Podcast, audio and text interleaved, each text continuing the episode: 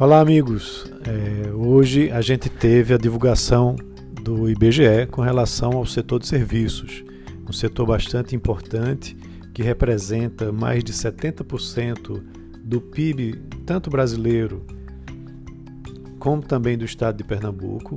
E o setor teve um crescimento de, é, pelo seu terceiro mês seguido, um avanço de 2,9%, que foi até melhor do que as expectativas de mercado, porém segue ainda num patamar de 9,8% abaixo do nível de fevereiro, ou seja, do nível pré-pandemia, certo?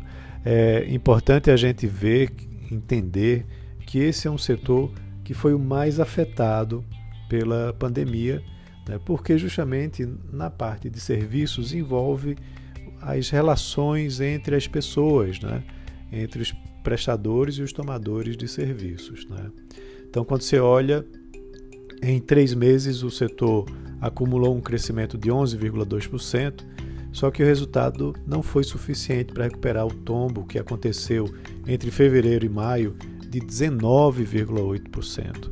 Tá? Então, é ainda um longo caminho a ser percorrido nos próximos meses para que esse setor possa se recuperar e muito provavelmente deve fechar o ano 2020 no vermelho, né? porque quando você olha, por exemplo, é, no, na comparação anual, né, o setor de serviços ainda está algo em torno de 10% no mês de agosto comparado com o mesmo mês do ano anterior.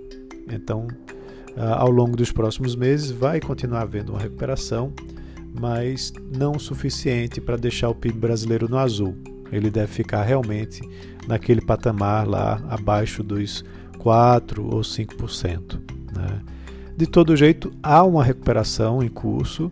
Né? A gente vê que é, há uma recuperação em vários setores. Nessa, nessa pesquisa de agosto, restaurantes e hotéis são um destaque. Né? Quando você olha setorialmente, quatro das cinco atividades mostraram avanço né, no mês de agosto e o setor de serviços prestados a famílias teve um crescimento de 33,3%, principalmente por conta da reabertura de restaurantes e hotéis. Mas também os setores, os serviços de alojamento e alimentação, com 37,9%, né, tiveram uma elevação bastante importante, né, e isso, esse setor está dentro dos serviços prestados às famílias, e esse montante foi o maior da série histórica né, para um único mês.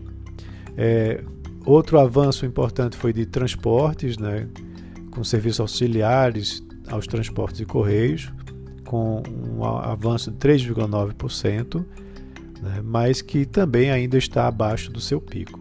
Quando você vai olhar em relação ao patamar de fevereiro, serviços prestados às famílias ainda estão a 41,9% abaixo serviço de alojamento e alimentação 43,9% e transporte aéreo 52,8%. Então, como eu disse, há um, gran, um longo caminho pela frente de recuperação né, para que é, esse setor volte a ter um crescimento. É claro que a antecipação de uma vacina aceleraria bastante né, esse setor. Também é interessante você analisar que a atividade turística avançou pelo quarto mês seguido, né, com expansão de 19,3% no mês de agosto, acumulando aí um crescimento de 63,4% em quatro meses. Mas não eliminou as perdas que aconteceram, que foram de 68% registrados no mês, nos meses entre março e abril. Então é isso, pessoal. Um abraço a todos e até amanhã.